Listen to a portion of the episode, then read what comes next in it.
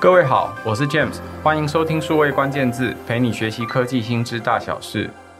过去数位关键字谈过很多次跟敏捷工作术有关的事情哦，我们谈过敏捷四原则、解析迭代跟团队协作，我们甚至谈到搭配导入敏捷的时候常用的工具看板是什么，要怎么用。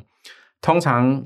讲改变工作方法，一定是想提升效率啦，减少成本，或者是让组织面对市场挑战的反应速度。所以，呃，不能免俗的就会有一个衡量指标。那过去这二十年来的显学之一，就是像跟 Google 这样子成功的大公司学，要怎么用 OKR 这类的管理工具。对很多组织来说，它也改变原本惯用的 KPI。导敏捷就非用 OKR 才会成功吗？还是也可以用 KPI 呢？在这一集的数位关键字，为大家再次邀请到敏捷好朋友契机科技的共同创办人林育成 Eves 来帮我们谈谈他帮助不同组织或团队导入敏捷的时候，有没有非选 OKR 不可，还是也可以用 KPI 呢？我们首先欢迎 Eves。数位关键字的朋友，大家好，James 好，很开心今天又来跟大家分享 KPI 跟 OKR 之间的差别是什么。呃，首先，呃，大家应该非常常常听到 OKR 这个字，甚至这几年大概有好几本当红的书都在谈 OKR。OKR 这个字是 Objective and Key Result。Objective 是目标，Key Result 是关键的成果。那谈这件事情的时候，就会搭配了呃一些工作方法或工具。通常讲到这件事情，是因为很多公司现在要求团队要敏捷起来，整个工作方式的改变，可能它要周循环、月循环等等不一样的形式，所以它。根据刚刚说的这种运作工作方法，它的这个衡量指标或衡量绩效的方法也会改变。那事实上，它是改变一整个文化的过程。那这几年，因为很多公司为了要导入敏捷，或者是用这类专案管理工具的关系，所以就同步会觉得，哎，这个好像是一个很新鲜的管理方法或新的关键字。那 OKR 跟 KPI 到底有没有什么什么不一样？呃，今天 Yves 要来帮我们讲解。所以，首先我要邀请的是 Yves。很多公司都在跟你问说，他们想要导入敏捷，所以是不是要顺便导入 OKR 吗？是，其实这个问题呢，第一个我们先回归上次我有提过，就是导入敏捷要解决什么样的问题？那解决这个问题呢，我有哪些指标可以来量测？其实这是回到说我们 KPI 或者 OKR 的目的。所以其实我一般来说不会那么快的是说我要去改 KPI 或者改 OKR，我们重点还是回归到我们的问题。那我们问题的本身是什么？那我们推进这个问题有哪些指标，我们可以拿来做参考的依据？那我的形容会是说，我们其实就是像开车嘛，开车，然后我们开在路上，我们可能要从台北去到高雄。那这个东西其实我的目标就是从台北到高雄，高雄是目标，但是 key result 是什么？或是说我们 KPI 是什么？就是数据，其实就是我们的仪表板，或是我们路边看到的里程数。这些都是参考资讯，所以重点是我的目标。所以为什么以前的 KPI 会变到 OKR？我觉得最大的差别就是说，OKR 的 O 就是 objective，就是目标。那以前的 KPI 大家就是说，老板设的嘛，老板给了一个数字，我就想办法达成。但 OKR 其实就是说，那我设定一个目标，再由这个目标来衍生出来 key result 是什么。所以就我来说，我一般不会说一定要导 KPI 或一定要导 OKR，我还是回归目标先，再谈数字是什么。事实上，对于很多朋友来说，尤其在听数位关键字的朋友，很多工作都跟数位工作有高度相关哦，应该也都受到数位的冲击，网际网络的影响非常大。那在这个过程当中，事实上，如果你受到数位的冲击，如果过去曾经有跟你提过说，哦，因为受到数位冲击，所以真正改变做生意的本质是金流、物流跟资讯流的真正改变。那数位环境影响很大，就是资讯流这一块。在过去的二十年数位化的过程当中，呃，资讯流的这一块的影响，让更多的知识工作者进到各式各样不一样的行业里面去。做各式各样不一样的工作，那他们所面对的挑战或变化也是很大的。你想想，呃，我们之前提过的 App Store 上面每天的这些呃 APP 都在更新，有不同的 APP，如果它没有更新，呃，一两个礼拜都没有更新，你就会觉得，哎，这个服务还在继续吗？有持续营运没有问题吗？如果一个新版的作业系统上线，然后 APP 没有随之而更新，呃，譬如说现在可能这个手机它的这个界面都换了，啊，没有更新的时候，你会觉得，哎。这个服务是不是有点问题？所以我想每一个公司都面临的一个挑战是环境随时在变化，环境随时在变化，就像刚刚 Yves 讲到，从台北要到高雄去，在开车的过程可能你需要两三个小时、三四个小时，两个小时应该是飙车了哈，那可能要更长的时间。可是你在每一个不同的路段的时候，都会碰到不一样的路况。那你希望可以随着路况做调整，我想这是所有驾驶人朋友有驾驶经验或乘车经验，做过前座，大概就看过，这一定要随着路况而变化，要可以随时因应环境而变化的。那公司营运的挑战也一模一样，所以呃，当然会希望团队的每一个人都可以主动的自我运作。你可以假设，如果一辆小客车可以坐四个人，那只有司机一个会开车，跟其实其他三位乘客都会开车，所以随时有机会。可以呃换手开车，那这时候的主动性或者是反应速度就会不一样。所以我们希望一个组织面对这些变动的环境的时候，每一个团队成员都会有变化。这是为什么我们想要呃活化每一个工作者，他们都会变成知识工作者，他自己来设定我们的一起的目标，就是我们要抵达高雄。可是这中间我们有很多过程要经历，那这是要共同团队一起去面对的。那所以，Eve 才提到。为什么回到最关键的本质还是目标？一个重点的目标或重要的目标才是这个公司设定的方向。所以本质上，OKR 跟 KPI，KPI 我们通常中文翻作关键的绩效指标，是 Key Performance Index。嗯，这两个呃运用上有不一样的地方吗？不一样的地方吗？我觉得最大的差别可能是沟通方式的差别。在过去的情况下，我们当呃有一个老板说：“哎，我要达成业绩两百万、三百万、一亿都好。”这个老板就给一个数字，给个数字，然后因为目标其实是在谁身上，在老板身上嘛，所以老板很清楚说大家要做到些什么东西，业绩要怎么跑，然后业务要怎么去做。那我只要设一个目标给你，然后你就去冲啊，去见人啊，去做就对了。但是现现在的情况下，其实目标是越来越难被同步的。因为就是回到刚刚 Jim 说的，我们的都是知识工作者，知识工作者的产能或者产出的过程之中，很多时候都是抽象的，都是只在脑海之中。所以我们要如何去对齐，那这个目标就更重要。所以回到 OKR 的设定，它原始的一个运作方法其实是这样子，其实是由员工本身我来提出我的目标，如何去符合到公司的目标，所以我设给我个人或设给我团队目标是什么。所以目标提出来，然后经过跟呃可能跟主管的讨论啊，OK，我们就设这个目标，然后再把那个拆分出来。这个讨论的机制过去在 KPI 里面是比较少见的，因为 KPI 就是直接由上而下。但 OK 啊，他想要倡导一个概念，就是说，其实我目标设定我是需要上下一致的，就跟这个《孙子兵法》里面讲“上下同欲者胜”嘛。所以我们要同样的一个方向，同样一个做法，那我们就可以更有机会去达到我们心中所想的成功。啊，所以是由下而上提出来说，我希望设定的目标是什么？那当然也不是提出来就结束了，我还要经过啊与老板与主管的讨论，OK，双方达成一个 OK，这个目标设给你，设给你的，设给你这个团队。那 OK，接下来我们来谈论 K key Result 是什么？啊，所以目标一般来说可能会比较抽象一点，跟 Key Result 就会很具象，就是有数字。啊，那这其实有数字这部分，不管是 OKR 还是 KPI，都是要符合这个我们所谓以前常讲的聪明原则，就是 SMART 原则嘛，符合这个 specific 具体性，然后可量测性，然后可达到性，然后还有相关性，然后最后一个时间性。那所以不管是 OKR 还是 KPI，我认为都是要符合这个 SMART 原则。那另外一个，我以前 KPI 常被诟病的原因也是，我可能会去一个公司问说：“哎，你的 KPI 是什么？”然后接下来的 KPI 说：“我 KPI 我也不知道是什么，因为总共有一百二十八项。”那其实就违反了这个 KPI 的定义，因为 Key 嘛，Key 就是关键。所以一般来说，我们都会建议说，不管 KPI、OKR，KPI 的话，我们常会说不要超过八项。哦，不要超过八项。那 OKR 的话，其实是更严谨的，是说不要超过三到五项。那其实甚至是一项也可以，因为现在的其实我们都很多时候被很多忙碌的事情占据住了，会被很多琐事花费我们的时间。所以这个不管是 OKR 也好，KPI 也好，我认为关键就是在目标有没有沟通清楚，然后目标是不是取得共识的。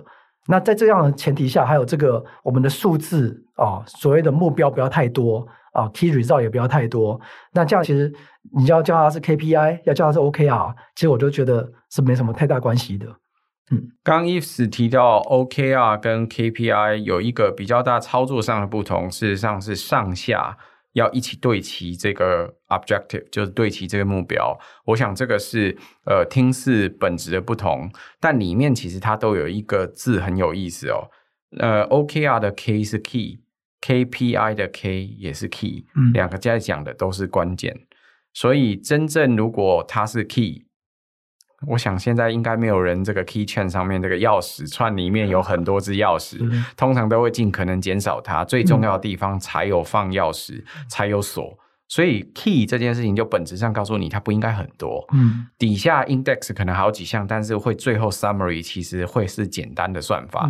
如果你的 k 做的很多，就是你的里面的 index 有非常多不一样的这些都要去计算的指标，嗯、那你的 OKR 或 KPI 一定有所错误，它一定本质上是不对的。KPI 过去我们大概都是比较用量化的计算结果，可事实上，我想也有很多朋友在过去的十几年，很多公司在调整的时候，我会听到不同的组织管理者都会提到，这很多时候可能没有办法完全用量化的结果来衡量，嗯、有些是直化的结果，直化结果甚至包含访谈啊、心理的满意。度啊等等的，透过不同的这种心理的或者是社会的测量模式，再把这些工具或管理的这些数值给算出来。我想这是为什么很多公司他们在面对这些管理变化的时候的挑战。但是，If 我这里也想问问。呃，既然说 OKR 相对 KPI 更强调那是上下对齐或者是讨论出来的过程，因为我们都知道说现在的知识工作者目标当然不是老板给你的就好，老板在算这些业绩的过程当中，事实上他也绝对科学化的计算过，他业绩组成可能可以从哪些地方来，还有可以从哪些地方成长，整个市场规模有多大，他其实有想过，他可能才跟你讨论的。那很多时候我们可能因为不知道，所以才会认为说，哎，这个业绩目标。怎么听起来就是像是老板喊出一个很宏大、很不可能达成的目标？那有时候老板为了要带队哈，在设定目标的时候，如果你去看很多历史书，在谈领导的时候，你会发现，呃，他们可能都会提到，呃，我明明知道这个是不可能，但是我要跟大家说可以过去。甚至你连看圣经，可能都会提到摩西告诉你这个海就是可以过，但是大家明明看到海就是满的啊，他没有。呃，可以过的地方啊，我们到底要怎么过去？就没有想到是你人靠近，一群人靠近的时候，海会自动分开。这是一个寓言故事，很有趣的故事，没有错。但这就告诉你，众志也有可能成城，或者是你没有试，你怎么知道？所以我想，这个呃上下的讨论过程是需要的。可是呃，这时候是不是表示，我们如果要导入 OKR 的话，公司的老板要先提出他的目标，然后才由。呃，下属来看我的目标可以怎么跟老板的目标对齐？他应该是谁先谁后？鸡生蛋，蛋生鸡，谁应该先开始？OK，像 James 刚刚提到的说，我们从一群人要过红海好了。那我们回到这个 Jim Collins，就是在第五项修炼的作者，他其实提出来说，我们当企业设定愿景的时候，那个愿景最好是听起来有点可笑、遥不可及的愿景。愿景之于企业，就像我们个人之于梦想是一样的。如果的梦想就是现在，那其实我不需要有什么梦想，我就现在做就好了。那所以企业有一个梦想，就是企业想要改变世界，想要对这个世界做更好的事情。那做好更更好的事情以后，我们的世界会长什么样子？就是我们的愿景。所以我们常常讲说，这个 share vision，share vision，敏捷里面常也常讲这个概念，就愿景是要大家可以彼此分享而且认同的。那如果会回到这个知识工作者，他第一个他一定要先知道说我们公司愿景是什么，这当然也是公司的责任，就是或是老板的责任，要跟大家讲说，诶，过了这个红海哦，我们会有这个应许之地嘛，应许之地充满了蜜与奶。那愿景啊，就一定是跟现在很不一样，我们才会愿意投入我们的时间，投入我们生命，然后去做这件事情嘛。所以这个愿景大家一定要 share 的，就如同刚刚 James 问的问题。目标是要知道，目标其实我们最大的最大的目标就是那个愿景。那愿景的话会是一个很多年的愿景，可能是有些企业会设五年啊，设十年，甚至设百年愿景嘛。那我们再从愿景往回推，往回推。那愿景的话，那如果以这个愿景前进，那我们三年会看到什么样的景象？三年后，那我一年后会看到什么样的景象？来从这一年后景象回推到，那我们半年看到什么？一个月看到什么？那我这个礼拜要看到什么？这一天要看到什么？那所以这个是从愿景往回推的，所以公司看到这个愿景以后，公司自然会设定一个我一年以后的目标。那从一年以后的目标，那大家就说，哎，公司需要的这个一年以后的目标。那从我部门来说，我要如何去支持公司达到这一年以后的目标？那就是我这部门的目标。那部门再往下就会是团队嘛。那一部门设定这个目标以后，那团队我们如何去达到支持这个目标？那就是我们团队目标，然后延伸到个人。那讲到个人，其实我基本上会比较反对说，我们把目标设定到个人身上，除非是一些他的业绩或是很明确可以归纳到说是他的。是他做的。那一般来说，知识工作者都比较难去归类到说什么东西是我做的，因为我们都是一个协作的过程。所以设定一个个人目标，有时候反而会，我们目标设定都是为了什么？为了激励大家嘛。如果不是激励大家，干嘛设定？所以反而到个人的时候，有的时候变成它不是激励，它变成反激励。反激励说，我们就不要团队合作，我以个人为主。但这时候往往跟我们企业想要达到的方向是是有点违背的。所以这时候也可以大家考量一下，是不是真的要设定到 KPI 跟 OKR 都有它的效用？那也目的都是为了激励，目的都是为了让我们前进。那设定下来以后，有没有真的帮助到我们激励呢？那过去我的经验是，知识工作者其实真的很难分。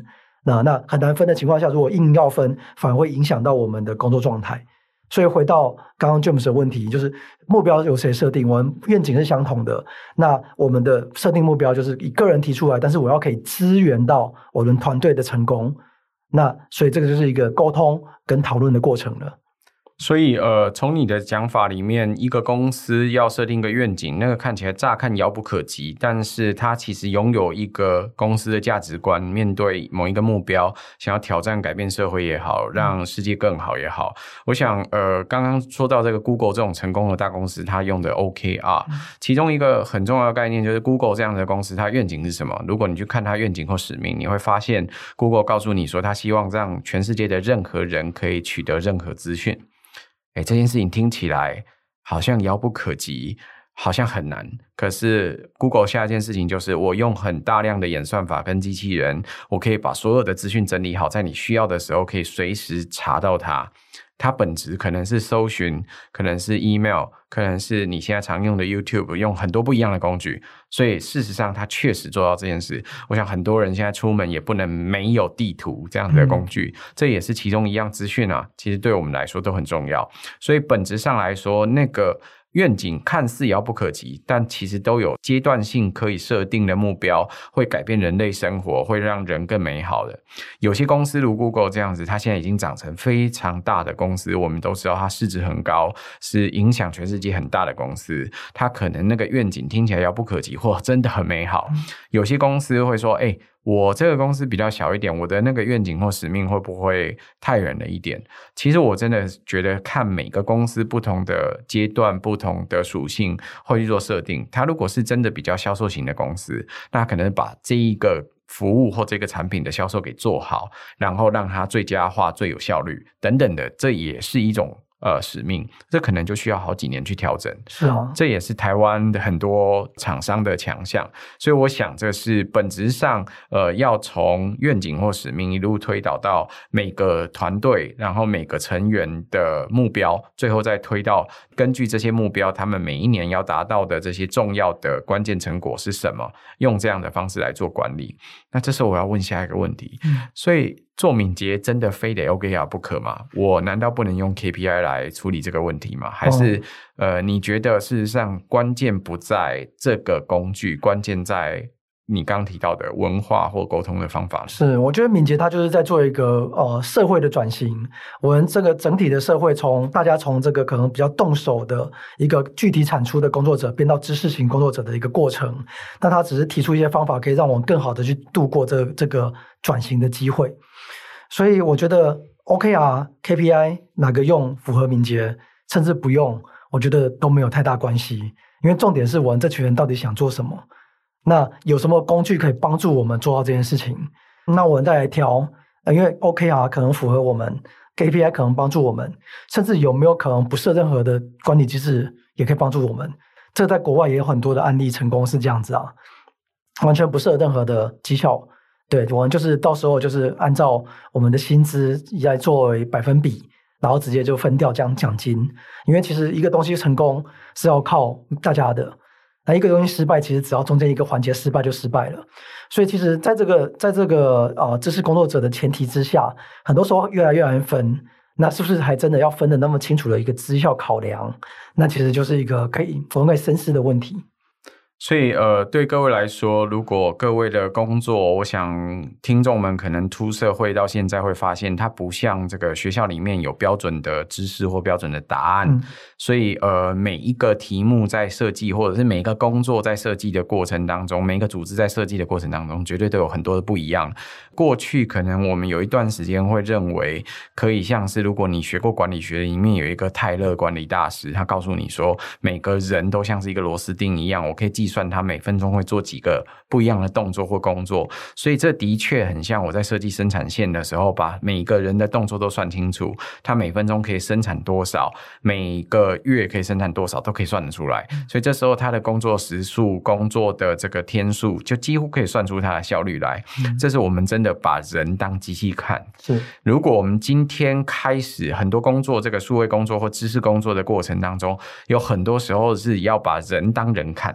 就这时候，我们设计的很多工作本质都是团队合作，嗯，是靠一群人一起协作来完成。我想现在有很少有工作是可以完全独立的完成，是通常都是很多不同的团队的合作的结果。你的今天的愉快是别人的负重前行。事实上，每个人都是基于别人的工作在往上堆叠，嗯，才可以产生出真正的最后的工作绩效。所以，呃，为什么呃，重点应该不在 OKR 或 KPI 这样的工具，重点可能在。在呃，你的组织的沟通方法。那对于很多朋友来说，讲到这里就会觉得，那是不是又没有标准答案？到底要用 OKR 或 KPI？我会这样回答各位：如果你要解决敏捷这个相关的呃问题，你在导入的过程当中，你发现你的组织原来的设计是比较靠近我刚刚说的生产线的机制，它的计算方法原来是把人当机器去算每一个环节的。这时候你的沟通方法很有可能为了要激励每个人都变知识工作者，都要能主动认领工作，主动来协作，那很有可能你是要。做的是组织转型或改变，组织转型或改变，OKR 它是一个工具或一个沟通的方法，告诉你说它可以从使命一路沟通到目标来。这时候你导这个工具可能有一些意义，嗯、因为你其实是在做组织转型或者是文化转型的过程。可是如果你是为导而导，就是、嗯、啊，我看到 Yves 的公司很成功，他用 OKR 所以就可以完成什么事情。呃，为什么我们用 KPI 所以做不到？所以我就是要做 OKR。在、嗯、这时候你就有点像赶流行，他有这一支钢笔，他有这一个手机，我也要有。那这时候，呃，面对的环境就不太一样，不见得能够容易成功。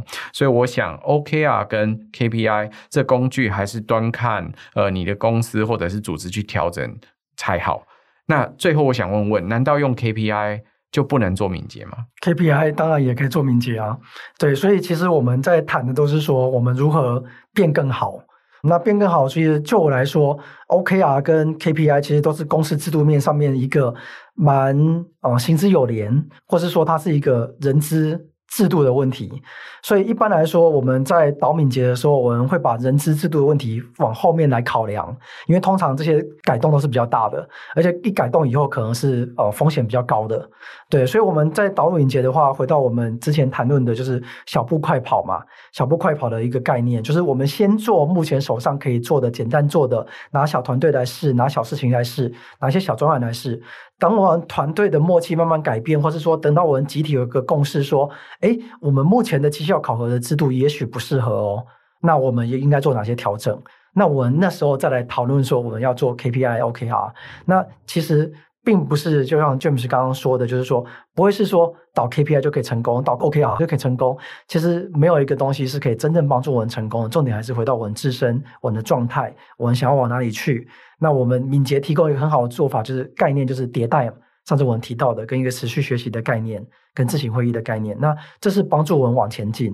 所以，呃，我我是个人是建议说，不需要先去考虑说 OKR 或 KPI 它怎么样会帮助到我们，而是说我们到底自己需要些什么东西。那这些工具有哪些？我们再把它拿回来用。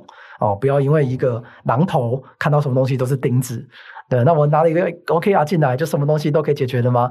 哦，其实也没有那么的轻易或简单，而是需要靠我们大家一起的共识。这其实就是我们这几集一直在谈的议题，沟通跟文化才是更强烈的影响到我们组织未来成功与就是环境的变化性。